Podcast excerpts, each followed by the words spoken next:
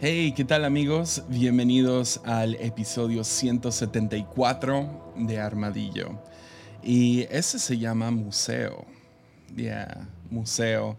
Ah, y a lo mejor no tiene sentido el título hasta el final, pero ahorita llegamos a eso antes de comenzar, ah, como siempre, ah, si, te gusta este contenido, si lo disfrutas, hay, diferentes maneras que puedes participar en él. Ah, nos haces un increíble favor compartiendo esto. escribiendo comentarios, compartiéndolo, ya sea en tus redes o con algún amigo, ayuda mucho a avanzar y que esto sea, no sé, que, alcance a aquellos que a lo mejor necesitan escuchar esto. Ah, y otra manera de apoyar, si quieres ah, o puedes, eh, es en patreon.com, diagonal Jesiah Hansen. Ah, puedes apoyar desde un dólar al mes y es, una, es una, no sé, nos ayuda a seguir avanzando. Ahorita estamos, estamos más o menos la mitad del camino de terminar el nuevo, la nueva oficina diagonal estudio de Armadillo. Ah, estoy muy emocionado por eso. Es un, es un lugar bastante inmenso. Ah, cuando recién lo vimos era como, ah, es una bodeguita. Se hacían juntas ahí de vez en cuando, ah, pero estaba muy feo. Un espacio aquí en nuestra iglesia y lo estamos trabajando. Llevamos llevamos un ratito y, estamos usando mucho el dinero que está entrando de, Patreon. También uh, seguimos viviendo de ese dinero, yo y mi esposa. Entonces, ya, si tú quieres apoyar hacia el nuevo estudio uh, o nos quieres seguir apoyando económicamente a mí y a mi esposa, puedes hacerlo ahí directo en Patreon.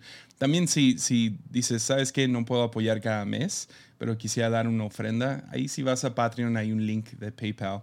Entonces, uh, es una manera de seguir apoyando este canal, seguir comprando libros, seguir invirtiendo en estudios para seguir proveyendo a estos estudios, estos podcasts gratis. Entonces, es, mi deseo es que Armadillo siempre sea gratis, que siempre haya mínimo una versión gratis, pero al mismo tiempo, aquellos que dan hacia esta causa reciben ciertos beneficios. Entonces acabo de grabar el episodio exclusivo de febrero. Se llama Deconstrucción sin destrucción. Y sí, se trata de la deconstrucción de la fe. Ah, algo que ah, ya es como que moda esa palabra y se, ha estado utilizando mucho. Es un proceso que yo, en el que yo he estado por siete años. No me gusta necesariamente usar esa palabra ah, porque ya ahorita ya está Ah, sobrecargado uh, semánticamente hablando. lo usan para diferentes cosas y entonces ah, prefiero no usarlo tanto. Pero el proceso de deconstrucción, tomar cosas aspectos de la fe y, ver cómo funcionan es exactamente lo que me ha estado sucediendo por los últimos siete años. Entonces, si quieres escuchar tanto mi testimonio como un poco de mi corazón hacia este movimiento, uh, puedes hacerlo ahí en Patreon. Entonces, uh, pero es el episodio 174 y, uh, y, sí, vamos a, vamos a hablar de, de, de las dos cosas que ha estado en mi corazón. Es un poco parte 2 de qué es agua. Ah, también es un poco ah, acerca de la deconstrucción.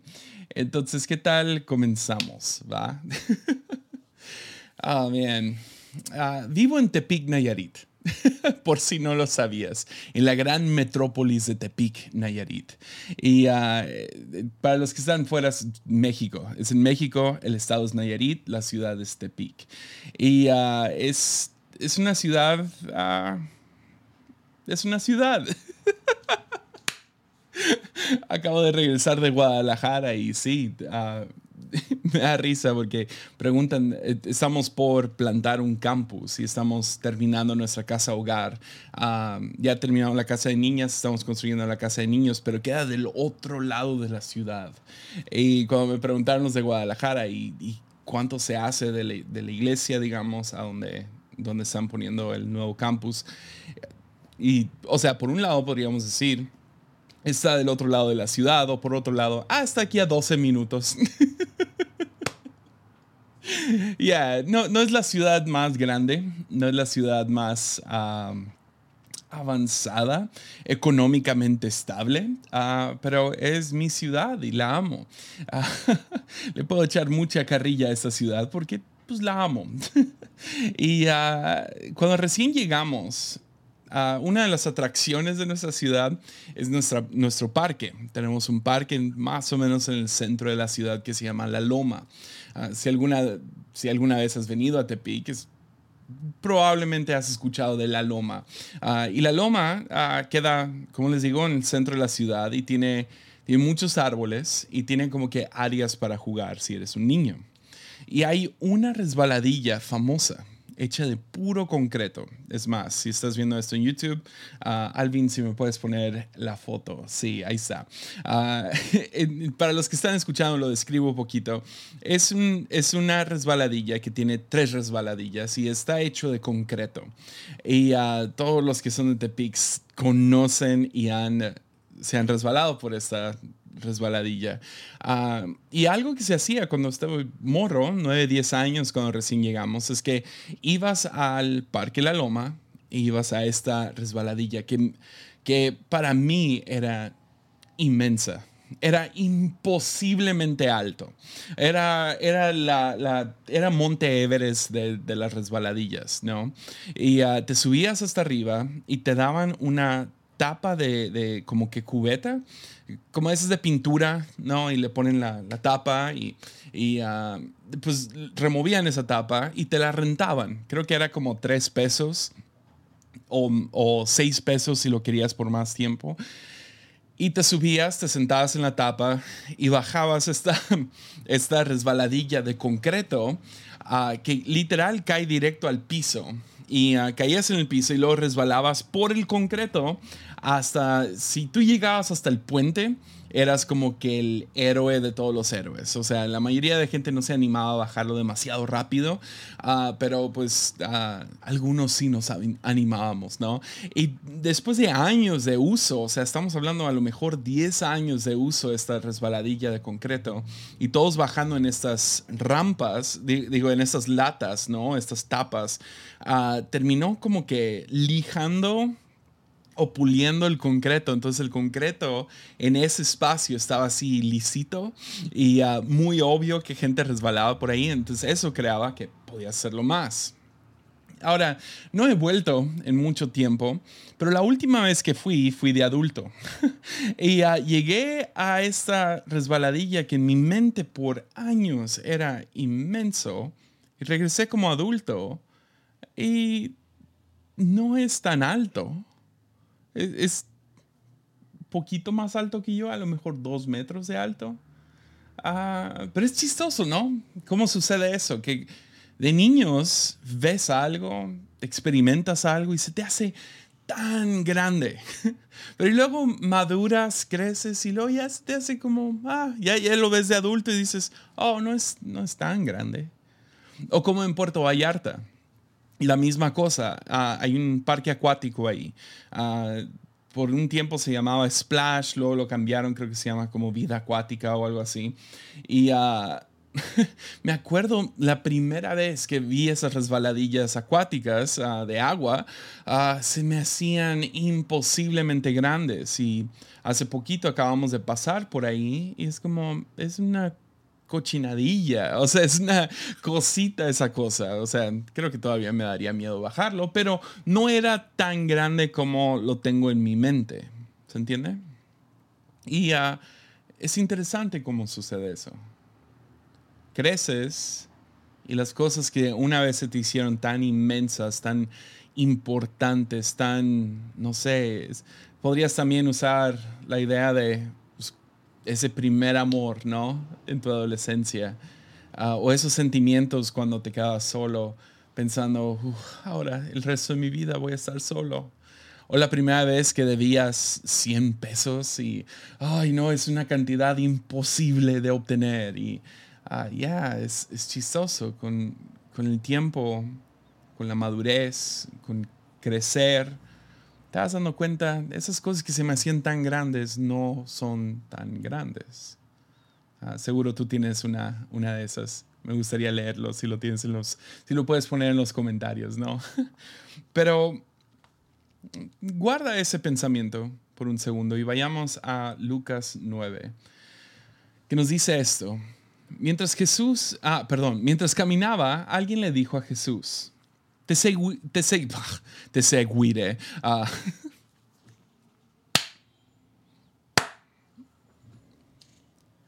Mientras caminaban, alguien le dijo a Jesús, te seguiré a cualquier lugar que vayas.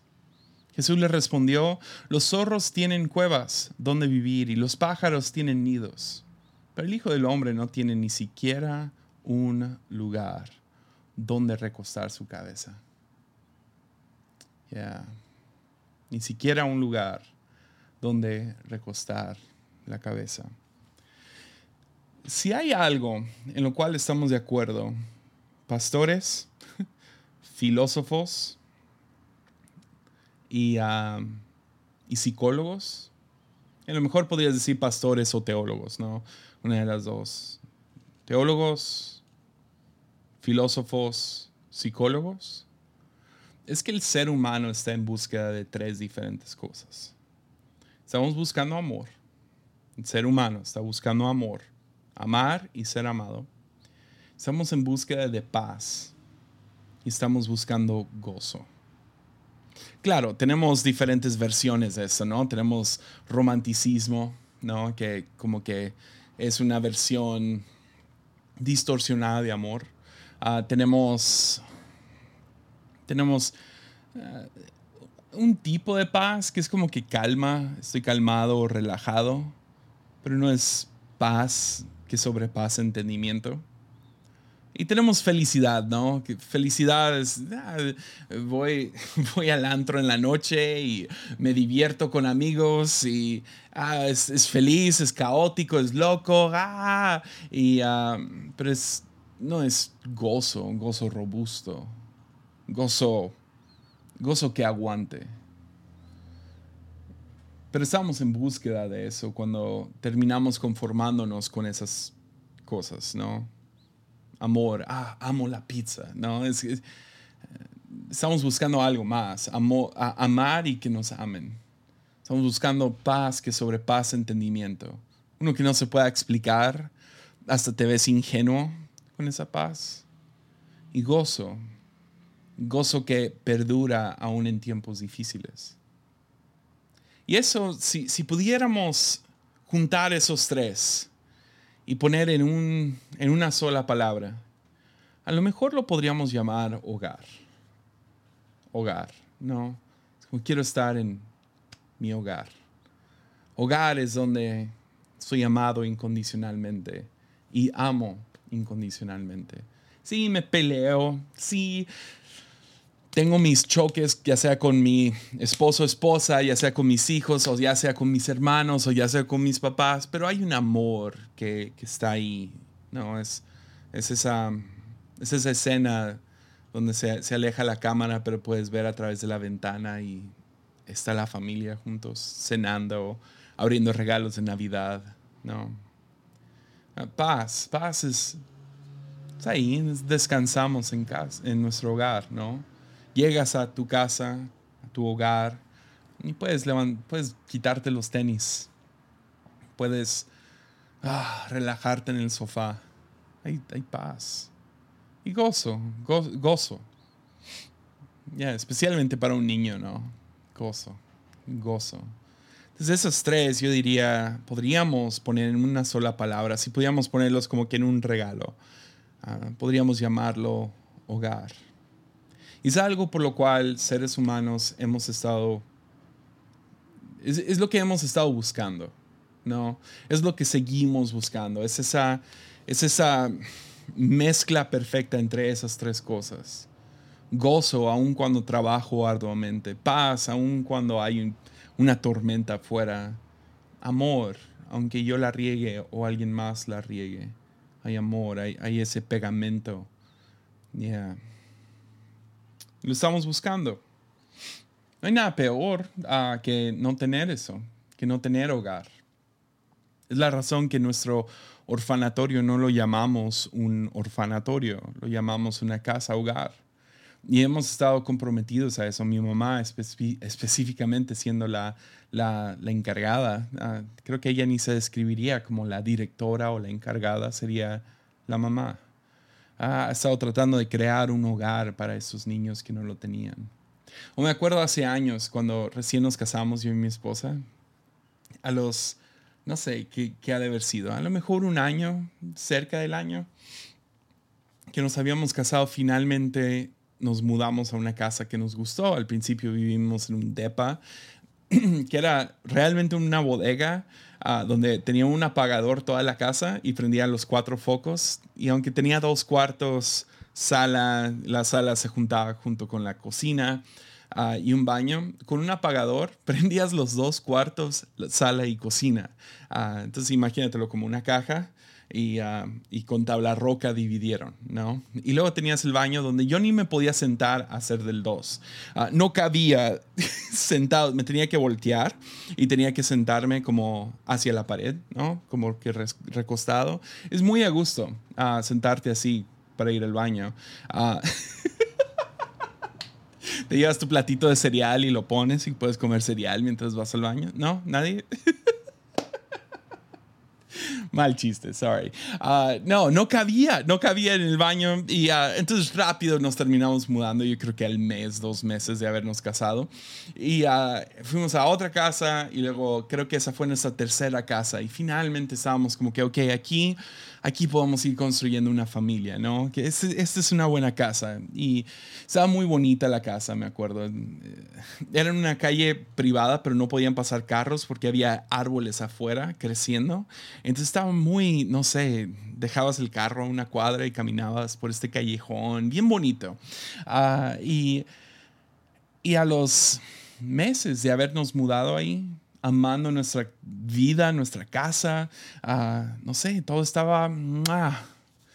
Un día estábamos en la iglesia y recibimos una llamada de parte de unos amigos, vecinos, y nos dicen, se acaban de meter a nuestra casa y la puerta de ustedes está, eh, o sea, la tumbaron. Parece que también se metieron a la casa de ustedes. Entonces corrimos de vuelta y me acuerdo porque no teníamos mucho.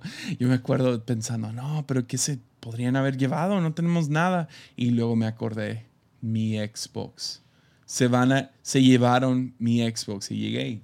Sí, dicho y hecho, no nomás mi Xbox, sino la tele, todas nuestras pertenencias. Lo único que no se llevaron fue el refri, la sala y la cama las únicas cosas. Todo lo demás. O sea, se llevaron pedazos, de, o sea, platos y cosas así. O sea, nos vaciaron la casa. Dejaron un poco de ropa ahí y ya, no, no, no había nada.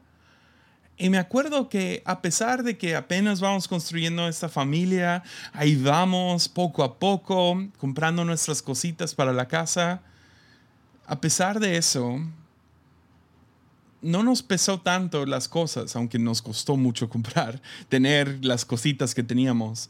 No nos pesaron tantas las cosas, lo que nos pesó fue esa noche ah, que nos habían robado nuestra paz. No había, no se sentía como un hogar ya. ¿Por qué? Porque alguien entró y violó ese espacio.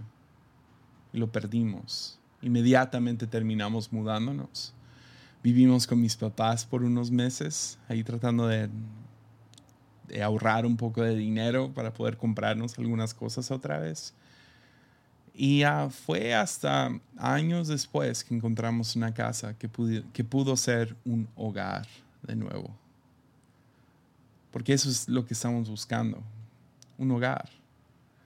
Y lo loco es que llegamos con Jesús y decimos, Jesús, yo te quiero seguir donde sea que vayas. Y Él nos dice, bien, pero los zorros tienen sus cuevas, los pájaros tienen sus nidos, pero el Hijo del Hombre, hablando de Él mismo, ni siquiera tiene un lugar para recostar su cabeza. Nos dice, no hay un lugar, no hay un lugar. Ya, van a tener que seguir a donde vaya, ¿no? No, no, no, hay, no hay un un nido, no hay una cueva. Y a veces se siente así, especialmente en los últimos dos años, con eso de, la pandemia. Es como siento que hay olas por todos lados, vientos por todos lados. No hay un lugar. Y en esa, en esa tensión estoy empezamos a vivir como que a base de buscar un lugar donde puedo recostar mi cabeza. Un lugar donde me pueda sentar. Un lugar donde pueda, no sé, clavar mis estacas, construir mi, mi tienda de campaña y nomás sentarme. Pero aún si contrastas esto con el Viejo Testamento, eh, Israel caminó por 40 años por el desierto siguiendo una nube. Ah, o sea, aun cuando llegaban y se clavaban y se establecían rápido, la gloria de Dios se movía. Y ahora con los discípulos ves, aquellos que quieren seguirlo no pueden desempacar las maletas. La cosa se va a seguir moviendo. Y esto, aunque estoy buscando un lugar donde, ok, ¿dónde puedo levantar los pies por un momento? ¿Dónde es donde puedo, no sé, andar ah, tranquilo por unos momentos, prender la tele y desconectarme, estar en, tener descanso y tener gozo y poder invitar gente a donde estoy yo. ¿Se entiende? Y no sé, estamos en medio de esto y uh, empezamos a caer en esta idea de si, si llego ahí, entonces voy a poder descansar, ¿no? O sea, ahí es, son muchas cosas el ahí. Ah, tenemos, no sé, si llego a tal, ah, si, si, puedo terminar de pagar las deudas, si, si, finalmente pagamos las deudas, uh, ahí voy a poder descansar. O cuando finalmente el negocio empiece a producir dinero en vez de seguirse reinvirtiendo, entonces ahí voy a encontrar descanso o ya que los niños crezcan y se salgan de la casa, o ya que termine la prepa, o ya que, no sé, no sé cuál es, ya que encuentre el amor de mi vida, ya voy a poder descansar. Para mí es chistoso, tengo, tengo uno creo que ah, a lo mejor un poco diferente al tuyo. El, el mío es, y lo, lo vi hace tiempo, siempre estoy en búsqueda de la próxima revelación. Como que pienso, si encuentro una nueva revelación en la Biblia, algo que no has como que llegue y, uh, ya entendí esto, entonces ya, ya la voy a tener, ya, ya no voy a tener conflictos con nadie, ya todo va a estar bien y voy a entender Dios, a Dios al 100 y, estoy buscando una nueva revelación y a veces estoy leyendo libros y escuchando a, autores, predicadores o lo que sea, buscando esa nueva uh, una nueva revelación. Y estamos buscando y buscando y hay como que una nostalgia buscando ese, ese lugar donde puedo descansar de nuevo. Y Jesús nos dice vez tras vez, los zorros tienen sus cuevas, los pájaros tienen sus nidos, pero el Hijo del Hombre, yo, no tengo ni siquiera donde recostar mi cabeza. A Nicodemo, como se lo dijo, tienes que nacer de nuevo en el Espíritu. y el Espíritu es como el viento, nunca sabes de dónde viene y a dónde va. Entonces la cosa va a seguir avanzando, vamos a seguirnos moviendo de lugar en lugar. hay un lugar donde puedes poner los pósters en tu cuarto y Ah, no hay una silla donde si nomás te sientas en él suficiente va a tener tu, tu marca y cada vez va a ser más cómodo. No, no va a ser así. Y esa es la cosa, si somos honestos, yo siempre estoy en búsqueda de un nido. A lo mejor tiene que ver con ser introvertido, pero creo que es un poco el ser humano. Estamos tratando de crear nuestro nido. Y para mí, cuando empiezo a establecer un nido, ah, cada vez es más chico.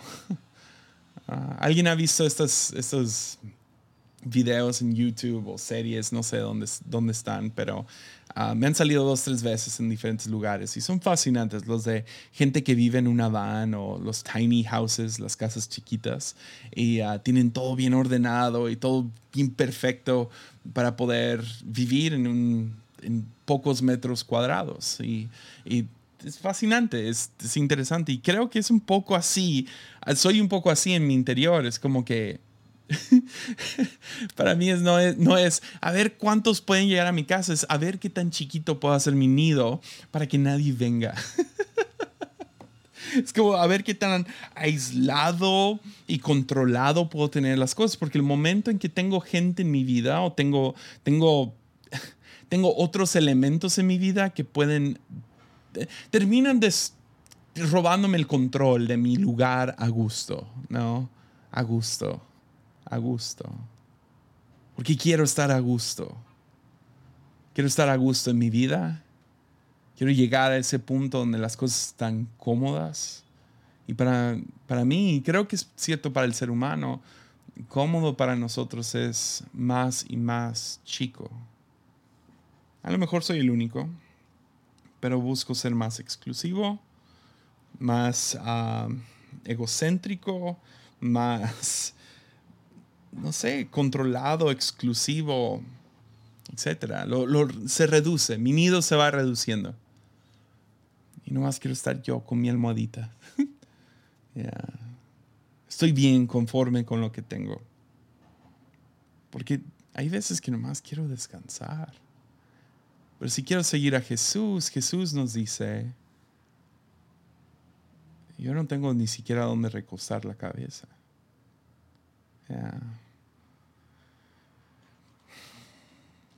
Ya. ¿Y sabes qué me he dado cuenta? En Jesús encontramos que hay lugar. Pero deja explico a qué me refiero. Pensemos en el cielo por un momento. El cielo, por al, no, no entiendo cuándo fue, pero hay un punto, a lo mejor tiene que ver con los griegos, a lo mejor vino después, pero empezó a, a tomar, tomar control de nuestra imaginación la idea que el cielo es un lugar externo a la tierra, que es un lugar allá lejos, pues antes se creía que la tierra era plana y había un domo encima, y a lo mejor estaba del otro lado del domo, ¿no? Y, y el infierno pues siempre queda abajo, ¿no? Sea como sea, que yo no creo que es un lugar geográfico al cual nuestras almas flotan hacia allá cuando morimos, sea como sea, ah, porque no quiero ahí pisar algo que no. Ah, Jesús nos llama a orar que, que, el cielo venga aquí, ¿no? Y leía pasajes como Juan 14, que nos dice lo siguiente, en el versículo 2, Jesús dice, en el hogar de mi Padre hay lugar suficiente. Si no fuera así, ¿acaso les habría dicho que voy a prepararles un lugar. Entonces lo contrastas, ¿no? Tomas estos dos y dices, ok, por un lado Jesús dice, ni siquiera, o sea, ni yo tengo un lugar para recostar mi cabeza. Entonces, si me quieres seguir, no hay cueva, no hay nido, no tengo dónde recostar la cabeza. Pero luego en Juan, Jesús dice, pero estoy preparándoles a ustedes un, un lugar en, el, en la casa de mi Padre, en el hogar de mi Padre, ¿no? Y la manera que lo pensaba antes era como que Jesús está en el cielo y está construyendo nuestras mansiones, ¿no? Y tenía su, su, su ¿cómo se llama? Su casco de construcción y tiene su, su sus herramientas alrededor de su, de, sí, de su cintura y ahí está con su martillito y, está construyendo nuestras mansiones. Ah, o sea, no es así. Porque el cielo no es un lugar geográfico, no es un lugar aparte de la tierra. Jesús nos llama a orar que, el cielo invada la tierra, que venga aquí, que esté entre nosotros. Cuando habla acerca del reino, está hablando acerca de, del cielo siendo parte de lo que está aquí. Entonces está invitando el cielo que venga aquí.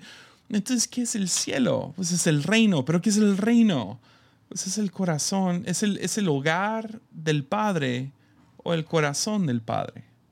Entonces, el lugar que Jesús nos prepara es en el corazón del Padre. Jesús le dice esto a sus discípulos en una ocasión que los manda a hacer evangelismo y ahí van y están predicando las buenas nuevas y están sanando enfermos y están sacando demonios y cuando regresan, regresan bien emocionados con Jesús y Jesús les dice, sí, yo vi a Satanás caer como un rayo y luego les dice, pero, pero ¿saben que No se emocionen acerca de eso, emocionense que sus nombres están escritos en el corazón del Padre. Ya.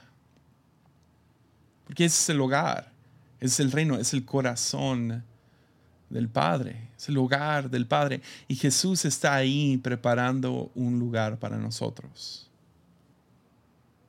¿Acaso Jesús y el Padre son dos diferentes? Pues más o menos y no. Si quieres conocer al Padre, conoces a Jesús.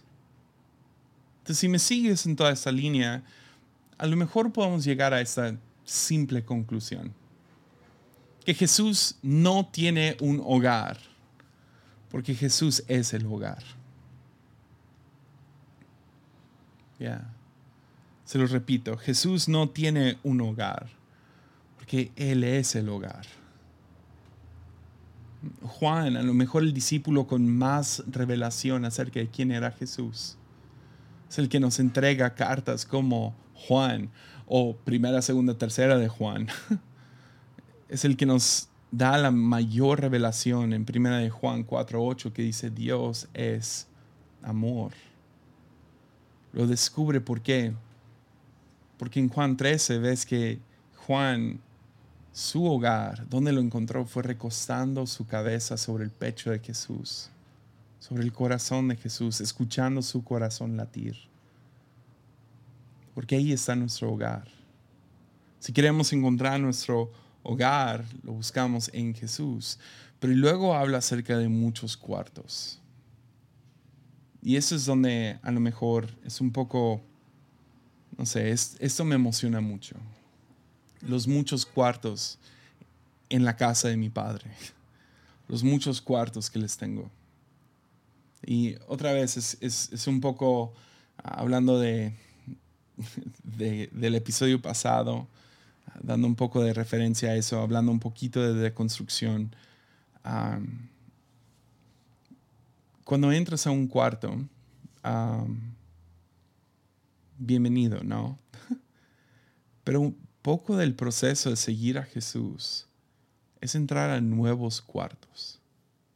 ¿Qué me refiero con eso? Pues si Dios es infinitamente eterno, profundo, amplio, es, es, eterno, ¿no? Pues nos va a tomar la eternidad conocerle. O sea, nunca vamos a dejar de descubrir cosas acerca de Dios. Una, una, de las otras mentiras que, no sé, por alguna razón se, se, nos clavó en cristianos, y yo creo que eso es más moderno, pero pensamos, ah, cuando llegue el cielo no más voy a saberlo. Y sí, por un lado, yo creo que nuestra revelación de quienes va a crecer mucho, pero todavía nos va a tomar la eternidad descubrirlo. O sea, si sabemos todo acerca de Dios, entonces, ¿qué, qué de divertido hay acerca de vivir para siempre? No, lo vamos a seguir descubriendo, vamos a seguir conociendo nombres nuevos del Padre, seguirlo conociendo en diferentes aspectos y cada vez es ahora te hablo de pura experiencia, es como entrar a una nueva habitación que es más grande que la pasada. Entonces, por un ejemplo, ah, me acuerdo la primera vez que como que me cayó el 20 acerca del amor de Dios. Fue, fue terminando mi adolescencia y, y un pastor nomás me dio como, me dijo, ah, sí sabes cuánto ah, sigues a esa chica y la miras y no puedes esperar a que ella llegue y, no sé, disfruta su presencia. Así es Jesús contigo.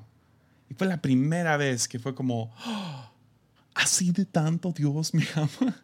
Y, ah, y luego amor creció después de casarme, donde pensé que amor se trataba de nomás sentirte bonito, ¿no? Y ay, disfrutar la presencia de esa persona, la compañía de esa persona ay, no, te vas dando cuenta de las responsabilidades del amor y, y lado sacrificial del amor. Donde sí, todavía yo disfruto muchísimo la, presencia de mi esposa. Pero también entiendo el otro lado, donde tengo que seguirlo trabajando y, y, amor no nomás es de ella hacia mí, sino yo tengo que también dar hacia allá.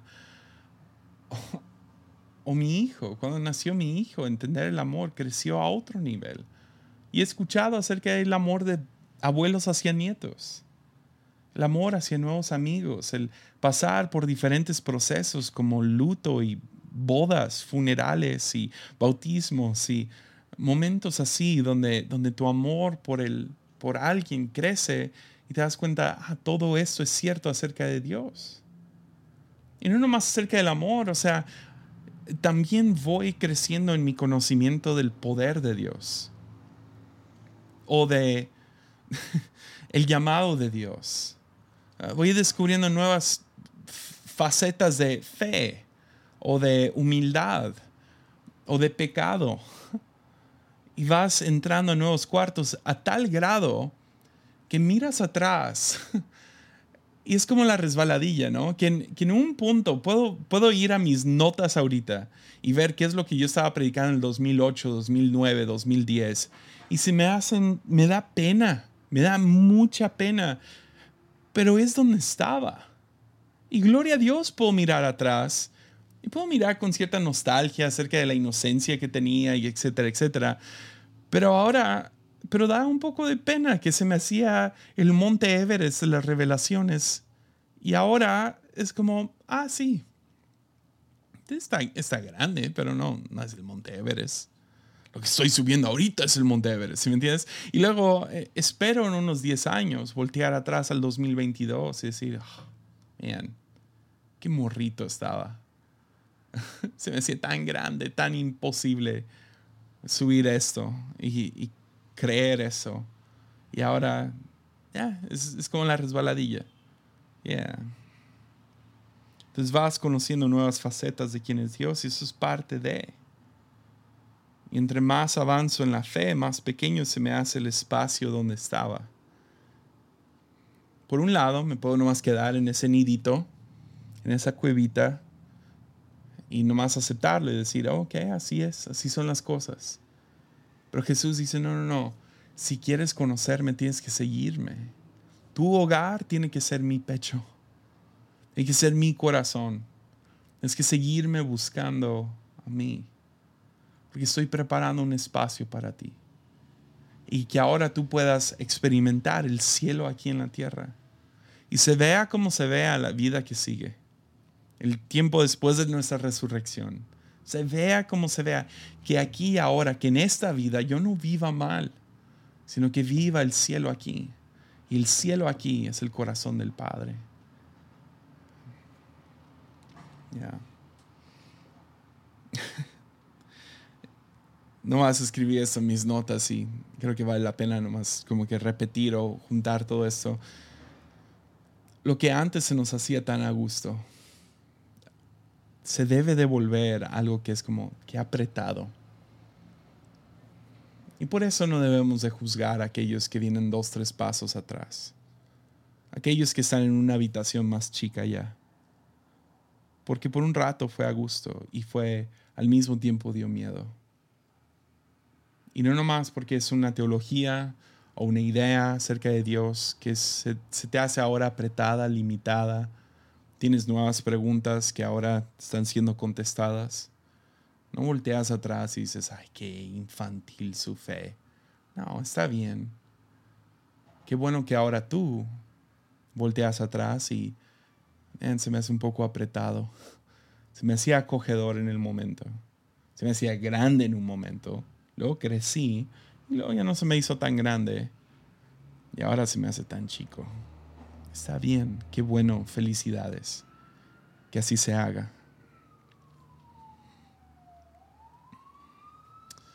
Iba a pausar ahí, pero ni modo, ahí va la ambulancia. y creo que me gustaría concluir con esto, tipo parte 2 de ¿qué es agua? Si Jesús es, es mi hogar, ¿para qué tengo que ir a la iglesia? No.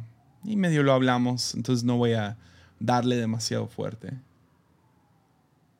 La manera que yo lo veo, ah, y a lo mejor te ayuda, a lo mejor no, pero a mí me ayuda, es si Jesús es mi hogar, la iglesia es la casa. Ya. Es donde voy y descubro más cosas acerca de mi hogar es simplemente las cuatro paredes. Pero conforme más voy, estoy ahí, tengo encuentros con Jesús. Tengo encuentros con Jesús por medio de otros. Escucho su voz a través de la voz de alguien más. Siento su abrazo a través del abrazo de alguien más. Voy descubriendo mi hogar un poquito más a la vez. Voy a la casa para eso. A veces la casa puede cambiar. A veces te tienes que mudar. Pero si Jesús es mi hogar, la iglesia es mi casa.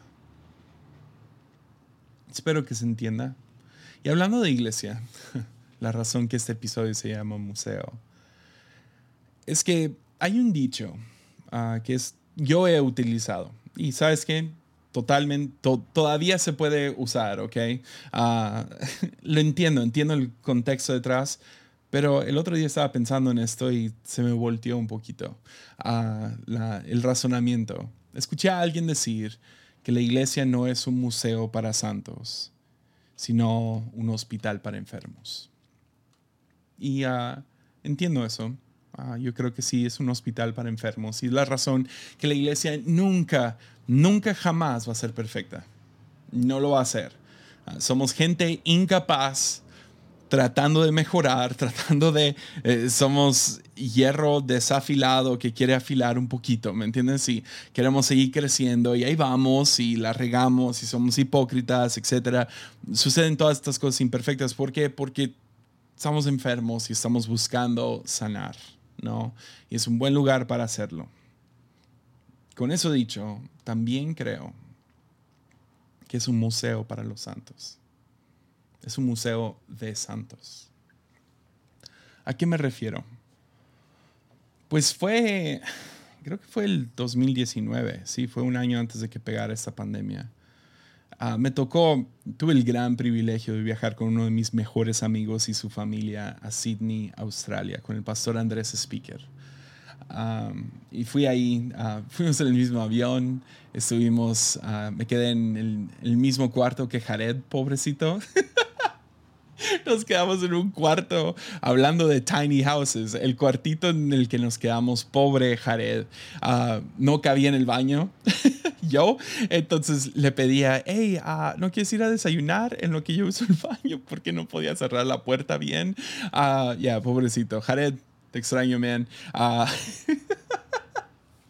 buenas experiencias, pero tuvimos un día para medio turistear y fuimos, y fuimos a una buena cafetería y fuimos a ver el, el, el, Opera House, ¿no? El famoso ahí en Sydney. Y caminamos y caminamos y caminamos y caminamos y caminamos. Y en medio de estar caminando llegamos a un museo. Y uh, Andrés pregunta, ¿quieren entrar? Y yo, sí, por supuesto quiero entrar. Y entramos a este museo y estaba muy chido, fue, fue muy chido. Tenían diferentes artistas y, y museos tienen, tienen, es como una espada de doble filo. Si entras y no estás en humor, puede ser muy aburrido. Ah, por otro lado, si entras con, no sé, con ciertos ojos, puedes ver cosas muy interesantes. Pues lo bueno es que íbamos de buen humor. Y fuimos y nos paramos y vimos diferentes pinturas. Algunas fueron raras y no le entendimos y el que sigue.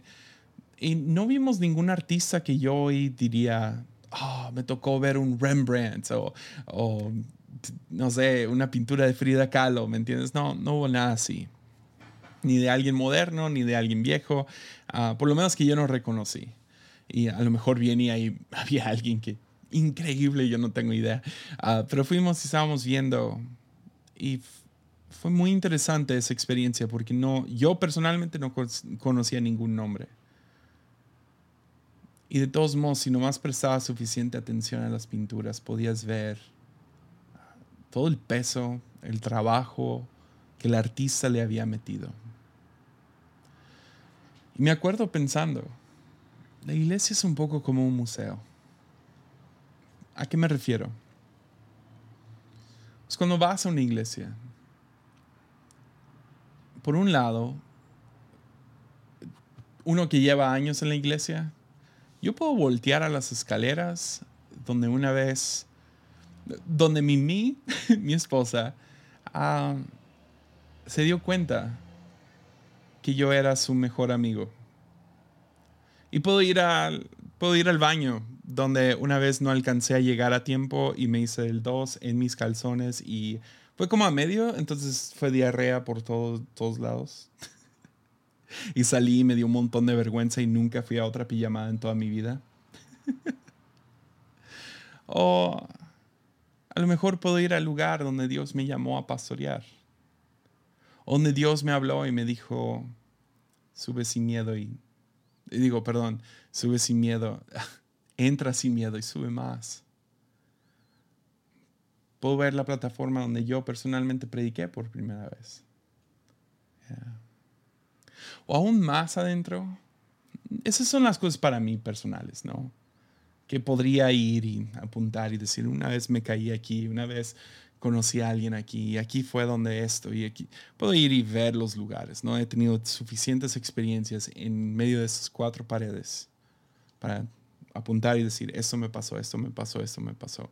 Dios me fue formando en este lugar. Pero por otro lado, cuando está lleno de gente, ¿por qué Dios es un artista? Y ha estado formando a la gente de nuestra congregación puedes ver los milagros ahí presentes.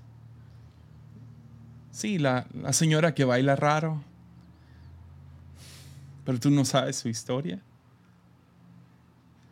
Lo que Dios hizo en su vida y lo que le inspira a bailar de esa manera cada domingo. Al otro chico que lo encontraron a los nueve años con el estómago lleno de drogas porque nomás quiso terminar con su vida.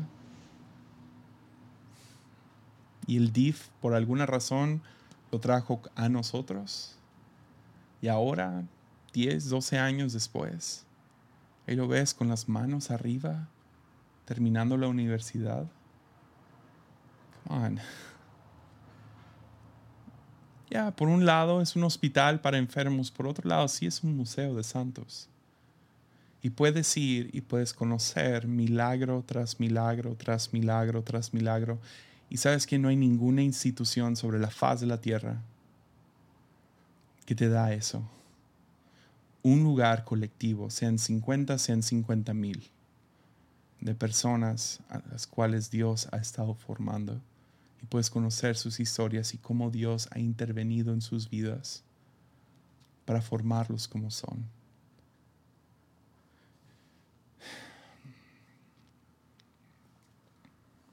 Entonces sí, Jesús es mi hogar sigo conociendo nuevos aspectos todos los días. Y espero que en 10 años yo voltee atrás y diga, man, yo sentí que esos cuartos eran grandes y ahora se me hacen apretados. Pero la razón que no nomás sigo a Jesús, sino tengo religión y tengo la iglesia, es porque es ahí donde he conocido más de Él, más de su obra en la vida de aquellos que amo. Entonces ve al museo, porque cada iglesia es uno. Ahí están las obras de arte. Están vivas, se mueven. tienes que interrumpir su café. Pero si les preguntas cuál es su historia. Hay un hermano que viene ah, después de cada servicio. Me agarra y tiene escrito en sus manos dos a tres palabras en inglés. Y llega y me pregunta, ¿cómo se pronuncia esto? Ella yo lo leo desde su mano, le digo cómo es, me da la mano, muchas gracias y se va. El otro día ah, llegó y nos sentamos y platicamos un poquito. Yo no sabía toda su historia y no la voy a contar, no quiero nada de vergüenza ni nada, pero de donde Dios lo ha rescatado, a donde Dios lo tiene ahora y la razón que él quiere aprender inglés. Yeah. I'm sorry. Entonces sí, lo resumen, Jesús no tiene hogar porque Él es el hogar. Es el corazón del Padre. Y aunque Jesús es el hogar, necesito ir a la iglesia, porque la iglesia es la casa. o el buceo. Chido. Nos vemos aquí el próximo jueves. Ánimo.